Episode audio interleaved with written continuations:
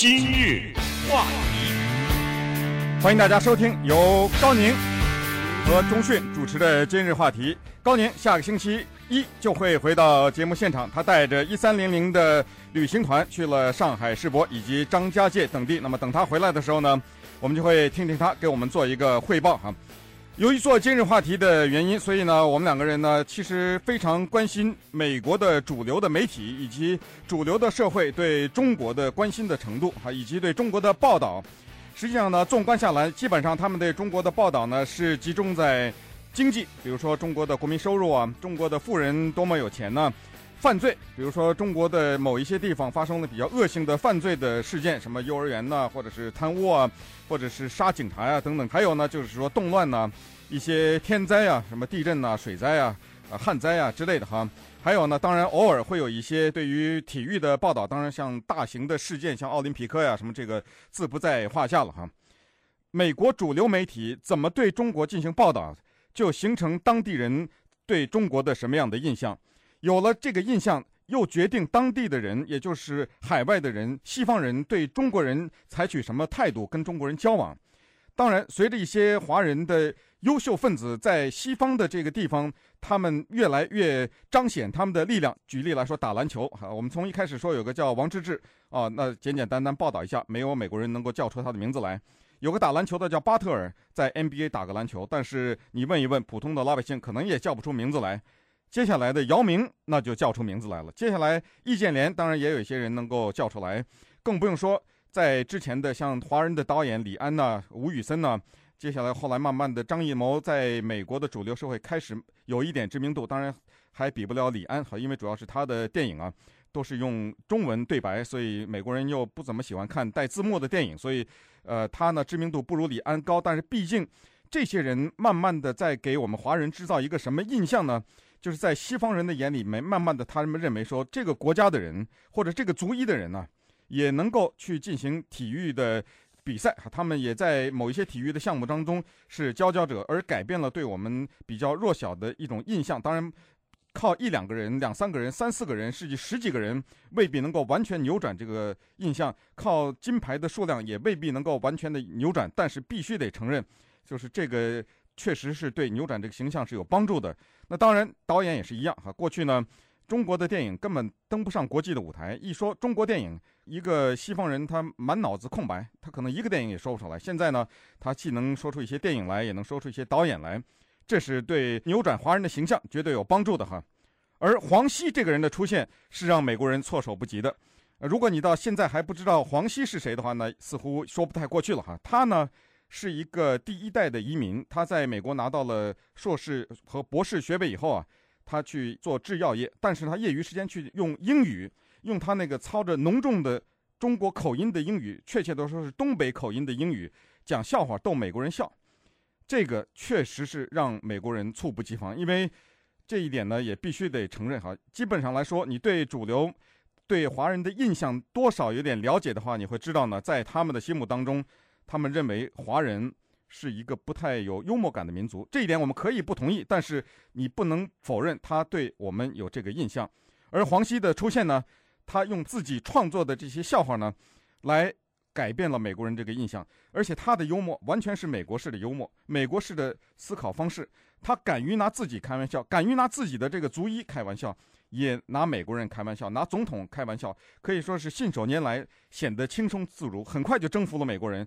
首先，他上了 David Letterman 这个节目两次，接下来呢就被奥巴马请到白宫去讲笑话。后来呢，在前一段时间又演了电影，当然这个他演的这个电影是客串了哈，叫《The Invention of Lies》，谎言的诞生。而且呢，美国的主流媒体绝对没有错过这个机会，疯狂的报道这个人。《华尔街日报》有长篇的报道，《今日美国报》有 Ellen DeGeneres 专门写的一篇文章，是介绍黄西。《洛杉矶时报》不光是介绍了黄西，还报道了周立波。《波士顿环球报》也是对黄西进行了大量的采访，因为他本人就住在波士顿。那么，对于华人到底有没有幽默感，主流的社会为什么会形成华人没有幽默感等等这些问题呢？前一段时间，因为赵广瑜啊。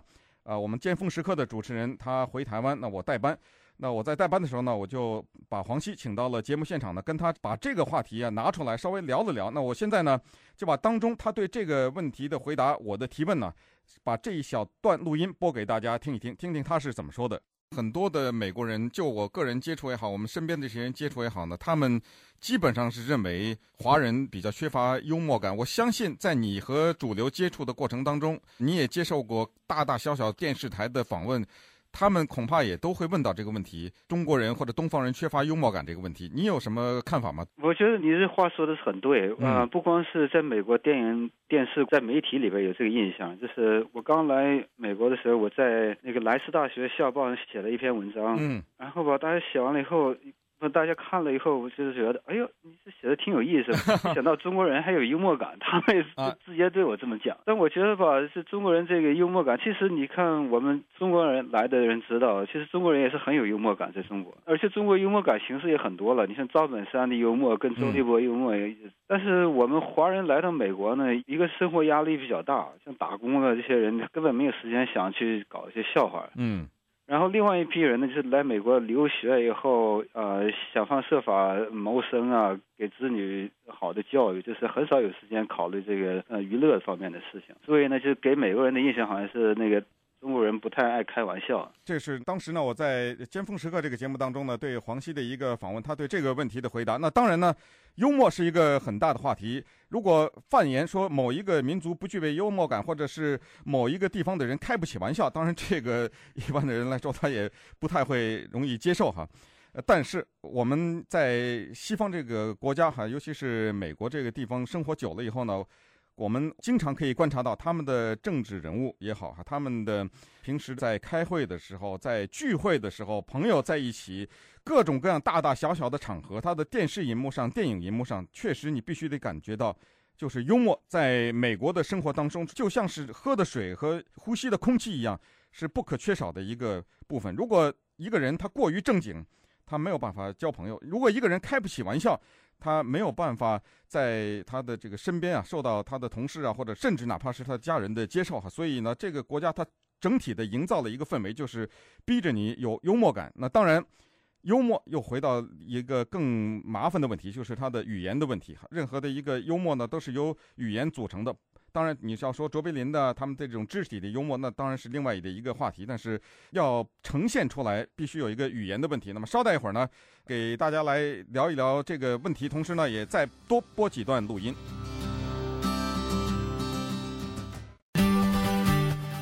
今日话题，欢迎大家回到由高宁和钟迅主持的《今日话题》的节目现场。高宁呢，下个星期会回到节目中来。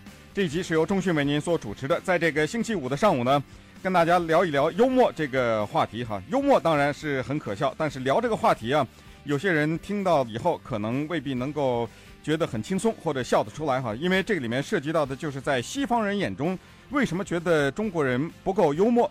是不是因为我们某些地方的政治领导人物面部表情太严肃，还是因为在正式场合之下？我特指的是正式场合之下，我们比较少开玩笑，哪怕是在娱乐圈的一些活动或者颁奖仪式上，我们都比较严肃一点。我们上来领奖的这些人，导演也好，这些歌星也好，他们玩笑开得让大家笑不出来，还是说我们的一些电影，尤其是喜剧方面的电影或者是娱乐的产品，实在是太少，进不到西方来等等，这些我们自己去想是什么原因哈？但是呢。我们希望扭转他们这个形象。那黄西呢？当然在这里面做了非常大的贡献。你不要看他这么瘦小的这么一个人，用操着浓重的口音的英语在讲笑话，他真的是让美国人想不到哈，就是我们能够用他们的这种思维方式能征服他们。当然，所谓的讲笑话，这里面刚才提到的必须得有一个语言的呈现问题。多数的笑话啊，有的时候是没有办法。通过翻译能够传达的。那么就这个问题呢，我也问过黄西，他是这么讲的：笑话的语言的问题。你在 Letterman 上的一个开场，Hi everybody. So, uh, I'm Irish. 你这一句话呢，博得满场彩啊，哗的大笑。但是呢，如果变成中文，突然之间我就觉得好像效果没有这样哈，所以我是觉得你对于笑话的语言的呈现，你有什么样的看法吗？语言是很重要，呃，而且就是靠语言来搞的那笑话就是很难翻译。用语言来讲的笑话，还有另外一个是就文化背景来讲的笑话呢，就比较难翻译了。你像那个 I'm Irish，就是对跟语言有关，而且跟那文化背景也很有关系。对对对，像在美国就是华人讲笑话的很少，所以你一上台吧。大家一看一个华人在台上，他看肯定琢磨，哎，这个人怎么回事？就跟其他看见的那喜剧演员都不一样。对对对。所以大家想这个的时候吧，你应该说一些跟自己种族有关的东西。嗯。这样说大家笑了以后就可以听你其他的笑话，不会分神。那当然，这就是他的一个小小的解释哈。不过呢，他自己对于笑话的语言的问题。可以说是深有感受哈，因为他曾经做过这么一个，我认为是一个徒劳的尝试，就是把他的笑话翻译成中文，回到中国大陆去讲。我们听听他自己对这个经历的叙述。我是零八年的时候回中国了，就主要是探亲。嗯，然后我就在北京待了那么三四天吧。我当时也是想，因为我出国已经十五年，嗯，也不知道国内相声什么样的，所以我就基本上每天都是泡在相声馆里边听他们相声。嗯。然后呃，有一天我还在那个就海淀剧场演了一次，嗯，呃，大概七分钟，我就是基本上把我的一些那个段子吧，从英语翻译成中文那么讲的。那可以吗？呃，大部分效果不是很好，呃，我觉得用中文挑战更大一点。对，你看，我就想说这个，因为我看你的笑话的时候，我觉得多数的你的笑话没办法变成中文，是是很难。嗯，这就是那个黄西自己对他自己在中国讲笑话的一个。我认为是蛮痛苦的一个记忆哈，那么再回到关于幽默感的问题，这个幽默感呢，实际上是两部分组成，一部分是开玩笑要能够拿自己开玩笑，同时也要有承受玩笑的能力。这个在美国，你要是看他的总统的讲话也好，或者是大的公司的主管呢，娱乐界就更不用说了哈，他们在损起别人来说哈，拿别人取笑的时候，有的时候是非常的无情，有时候让我们觉得可能。对方能不能承受？在相比另外的一些人，我们看到某一些地方的一些人，我就不点名了哈。他的宗教是绝对不能开玩笑的，那可能你要丧命的。他的族裔你开不得玩笑的，他那个住的地方你都不能开玩笑。呃，他这个人种你也不能开玩笑，他的权威人士你不能开玩笑，在他的那种文化的氛围之内，性你不能拿他开玩笑，年长的人不能拿他开玩笑。那当然，把这些都排除以后。必然你会给人家一种印象，说你特殊的这一个族群的人啊，开不得玩笑。那么开得起玩笑和开不起玩笑这个东西，直接决定着幽默感。那么这个东西呢，在西方，由于他有这种传统，以至于连总统都毫不犹豫的会拿身边的人开玩笑。我们听一听奥巴马总统呢，在一个多礼拜以前呢，当呃美国的记者协会给他举办晚宴的时候呢。他怎么拿自己开玩笑，又怎么拿他身边的人开玩笑的？It's been quite a year since I've spoken here last. 呃，从我上次在这讲话以后呢，这已经是过了相当不平静的一年了。Lots of ups. 有很多起，也有很多伏。Except for my approval ratings, 只不过我的我的支持率是一路下滑呀。But that's politics. 那是政治，我不在乎。Besides, I happen to know that my approval ratings are still very high in the country of my birth. 哎，这个是他拿自己开了个玩笑哈。他说：“我发现我的支持率在我的出生国呢，依然是很受欢迎的。因为很多人指责说他不是出生在美国，是出生在 Kenya。” Course, I may not have had the star power that I once had, but 当当然，我身上的明星效应已经消失。Neither do all of you. 但是我要为自己辩护，你们这帮人也没好到哪去。他指的是记者。So I am glad that the only person whose ratings fell more than mine last year is here tonight. Great to see you, Jay. 哎，这这个拿那个 Jay Leno 开玩笑引起爆笑哈。他就说，不过呢，我很高兴，就是说呢。有一个人，他的支持率和收视率在英文当中是一个字，所以这个里面就是一语双关了哈，就是他的支持率或者收视率比我还低，那就是 Jay Leno。他今天来，因为那一天晚上的主要的说笑话的人呢是 Jay Leno。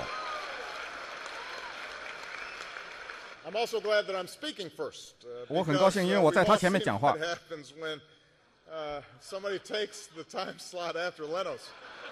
因为我们都知道，谁要是跟在 Leno 后面，可就倒霉了哈。他这个里面是特指的 Conan 哈，跟在他的后面，结果呢，连工作都丢了。那么稍待一会儿呢，继续跟大家聊这个幽默的话题。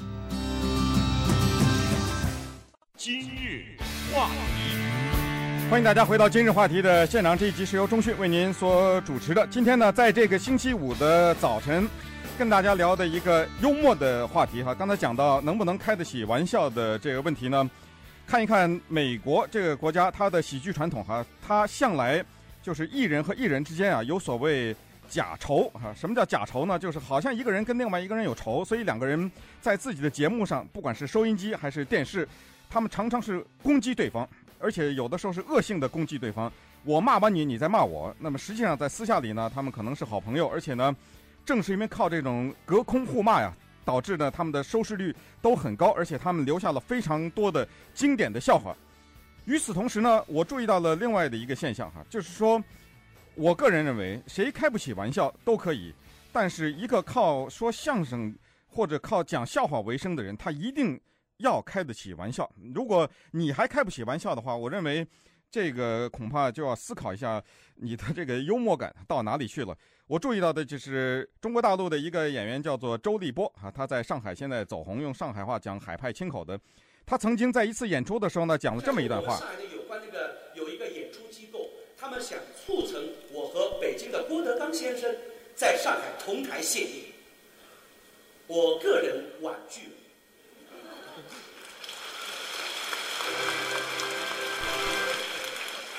因为这个当中没有贬义，因为我觉得不合适。为什么呢？不和谐。那就想，一个吃大蒜的，还有一个吃咖啡，那闹得来闹呢？如果你听不懂这个上海话的话呢，我很快翻译一下哈。那南方呢有周立波，北方就有郭德纲了。呃，他就是说有人想促成他和郭德纲同台演出，但是他说他婉拒了，原因就是说一个吃大蒜的和一个喝咖啡的怎么能放在一起？那当然，接下来他也有一些解释，就是说他这不是恶意的攻击啊等等。我们试想一下，如果我是郭德纲，或者如果我们是郭德纲的话，我们听到周立波在舞台上说。吃大蒜的和喝咖啡的不能在一起同台演出，这是一个多么绝妙的，这是多么一个千载难逢的合作的机会。这个时候是发挥你的智慧，然后想出一个更绝妙的一个幽默返回来，然后最终导致一场叫做“咖啡大蒜秀”啊！这个时候我们试想一下，多么的受欢迎，他们两个人会赚多少钱呢？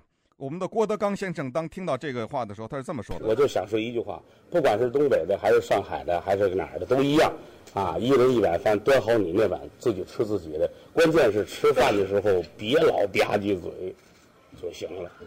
啊，你看我吃饭时候我说过谁呀？呃，这个话是北方话，不知道南方人听得懂听不懂哈。就是说呢，吃饭的时候别老吧唧嘴，就是你吃你的饭嘛，吃饭的时候嘴那么响干什么呀？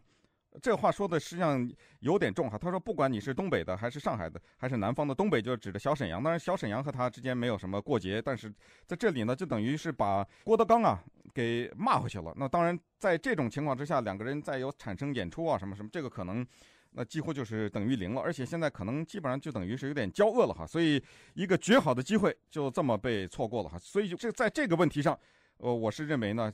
呃，郭德纲稍微的走的过了点哈，他应该非常巧妙的再反开个玩笑，然后马上找他的经纪人安排一场联合演出。所以这个，呃，幽默感的问题呢，就在这个地方有个体现哈。当然，今天我要说两个话题，还要另外一个重要的话题要谈，一个是有没有幽默感的问题，再有一个就是幽默的文化的问题。因为提到黄西，提到中国式的幽默。美国式的幽默，不得不提到一九七九年六月十六号，美国喜剧大师 Bob Hope 来到中国大陆的那一次难忘的演出。那一次呢，他带着一帮电视记者，带着摄影师呢，到中国拍一个专题。他一九七四年的时候向美国国务院提出申请，美国的国务院呢拒绝了他五年，因为根本不敢派这样的人到中国去，哈，怕得罪中国政府，因为这种喜剧演员口无遮拦呢。但是终于经过五年的申请呢，他一九七九年六月十九号的这一天踏上了中国的土地。那一天呢，他准备了一些笑话，准备在北京的首都体育场讲给中共的领导人以及在北京的驻外记者和一些外国人讲给他们听的哈。当然他不会讲中文，所以他的笑话呢只能拿英文传递。这个时候他需要一个翻译，那当时呢就找到了中国人艺的，就是人民艺术剧院的著名的演员英若诚。英若诚呢后来。因为他的英语非常的地道，所以他演了《末代皇帝》这个电影哈，演那个看守所的所长，还演过呃小皇帝等等哈，这一系列的英文的电影，包括《马可波罗》。那么他呢，就那天晚上就出任翻译。那么这个时候，就是中国的思维和美国的幽默在那一个晚上就发生了一个大撞击。Bob Hope 他的幽默靠语言、靠文化背景、靠他自己的机智，当时中国人根本没有办法理解到美国的文化在他的笑话当中交织的紧密的这个程度。哈，在头一天晚上呢，有一个排练，在那个排练当中呢，Bob Hope 上台以后，他上来先说了第一个笑话，他说。哎呀，我真的不敢相信我到了中国呀！这应该是中国吧？因为昨天晚上我在街上走，我就看到中国电影院里在演一个电影，叫《美国综合症》。这个话一说出来呢，当然就引起在场看这个排练的观众的爆笑啊！这个里面的爆笑，我指的是西方的观众哈。但是呢，英若诚呢，包括下面的这个中国的观众啊，都一下都呆住了啊！不知道这个笑话可笑在什么地方。原来在一九七九年的时候，美国有一个电影，当时的票房卖得非常好，叫做《China Syndrome》中国综合症。后来有人把它翻译成大特写。这个是 Jane Fonda 和 Michael Douglas 演的，就是讲一帮电视记者跑到一个核电站去，在这个核子工厂里面呢，他们去采访的时候正好发生一个意外。这个意外可不是一个小的意外哈，因为如果它的原子炉融化的话呢，那当时整个的这个事故可以导致把地球都穿裂。当然这是幻想的了哈，就是一直能够穿到中国去。所以就是说，美国人一直开玩笑说，美国人脚底下的地球的另一端是中国嘛。所以由于这个融化炉的爆炸呢，可能会使这个扩散一直扩散到中国去。所以这个电影的名字叫做《China Syndrome》，中国综合症，得到一大堆奥斯卡的提名哈。所以呢，在这种情况下，他跑到中国去开场的笑话是说，中国的电影院里在演一个电影叫《美国综合症》，那当然美国人会爆笑，但是中国人不可能听得懂啊。接下来他又说了哈，哎呀，我一直是。到处看中国的名胜古迹啊！昨天呢，我到中国的社会科学院去了，结果他们给我一个工作机会，让我做他们的展品啊。这个笑话可以跨越文化，这个大家都能听得懂。呃，再说他年纪比较大嘛，或者说他长得样子很怪嘛，长那个大鼻子蓝眼睛，所以人家把他当展品了。然后接下来第三个笑话，呃，他说，呃，我去了颐和园的乐寿堂啊，乐寿堂的英文叫做 Hall of Longevity。他说我答应了我的人寿。保险经纪人，我一定会长寿。当然，这个也引起笑话，但是中国人听不懂，因为一九七九年的中国人不知道什么叫人寿保险，这是干什么？什么什么意思？我每个月付给钱，然后我死了，你再把这钱给我，这是干什么？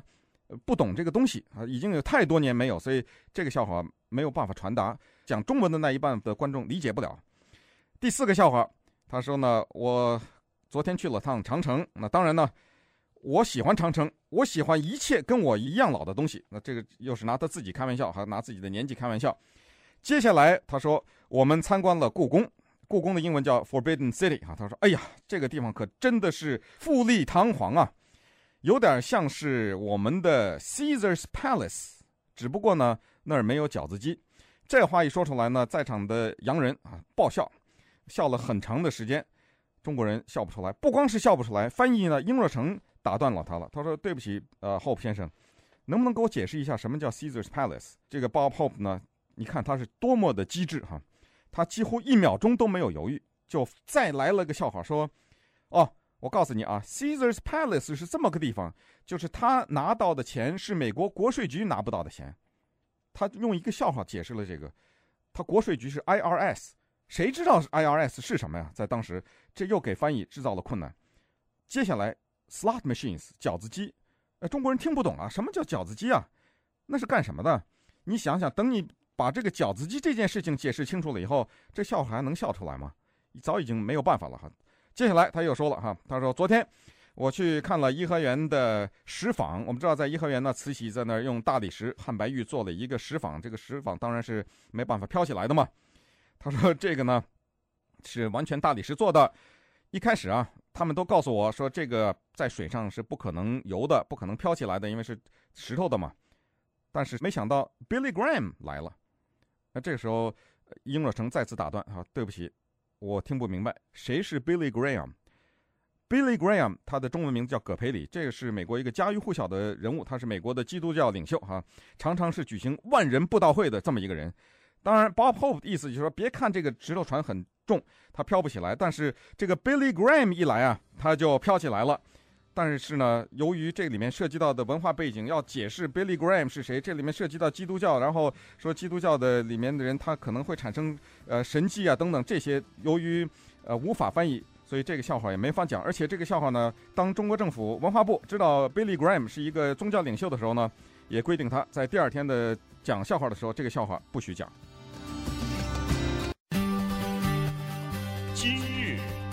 I'm an immigrant in this country, and uh, when I first got here, one day I was uh, visited by two guys in suit and tie, and they said to me, "Have you found Jesus Christ?"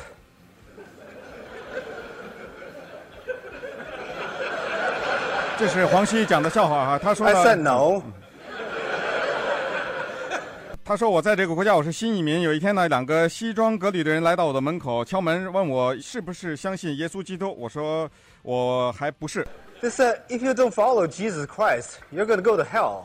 他说：“你要不相 I 信耶 said, 稣 "Well, 基 there were 督， a billion people in China who don't follow Jesus Christ. Will they all go to hell?" They said, "No, they won't, because uh, they don't know Jesus Christ." Well, now you know.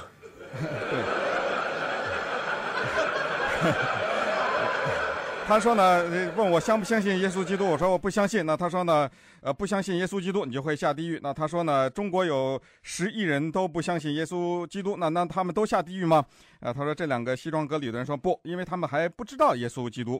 他说：“现在呢，你知道了。那他反过来最后就是说，那你干嘛告诉我？哈，当当然这个是拿美国的这个信仰来开玩笑，未必是对这个宗教的不敬。而且我们从下面的笑声也可以知道呢，美国人完全可以接受这个玩笑。哈，这个是他在 David Letterman 的这个节目上呢讲的笑话，也是他在网上广为流传的一个非常经典的一个笑话。那当然呢。”笑话这个话题非常的大，而这个今日话题的节目时间非常的短，所以在此呢，只好就此收场。当然，我在这个收场的时候必须要说呢，我们也有自己的幽默，我们也有无法传递成另外一种语言的笑话。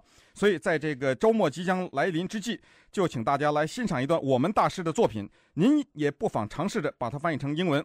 在此祝大家有一个愉快的周末。有很多人提倡学国语，那国语说的不是味儿啊。国语啊，就过去那个电影里边，这不净说国语吗？啊，一说话这味儿。好了好了，我已经知道你的心理，可是我并没有答应你啊。啊，这就叫国语啊！哎，是的，是的，我已经知道了。好了好了，我们俩一道走好了，就这味儿。啊，他他们也拿这个当做北京话。哎，据说他们这是北京话。是啊，在上海这么说行了。哎，这就叫北京话。嗯，到北京来就不行了。哦，北京话它不是这味儿。是啊，那北京人要都这味儿，那多别扭啊！啊，北京话它有特点，说的流利，说的快。哦，你走街上，你听听北京话。三轮，哪儿呀？东四，五毛，三毛，四毛吧，多不要。站住，拉了，得。这话说的干脆呀、啊，干脆吗？哎，流利是吗？你说呀，都跟那个过去那电影明星那味儿，那马路上你瞧着别扭不别扭？哦，走街上都内陆北京话。呃，这辆三轮车水地呢，你好不好拉我去呢？蹬三轮这位也这味儿，也这味儿。好、哦，先生，你要坐我的三轮车去吗？好、哦，我真的感激你了。这有什么感激的？你要到哪儿去？呃，你拉我东四牌楼好了。嗯。东四牌楼。东四牌楼。嗯。你为什么要到那儿去？呃，我住家就在那里。是啊。哦。你给八毛钱好喽。不，我只给你三毛钱好喽。呃，你自己考虑一下。嗯。不，先生，三毛钱未免太少一点，我实在不能答应你的要求啊。这什么要求？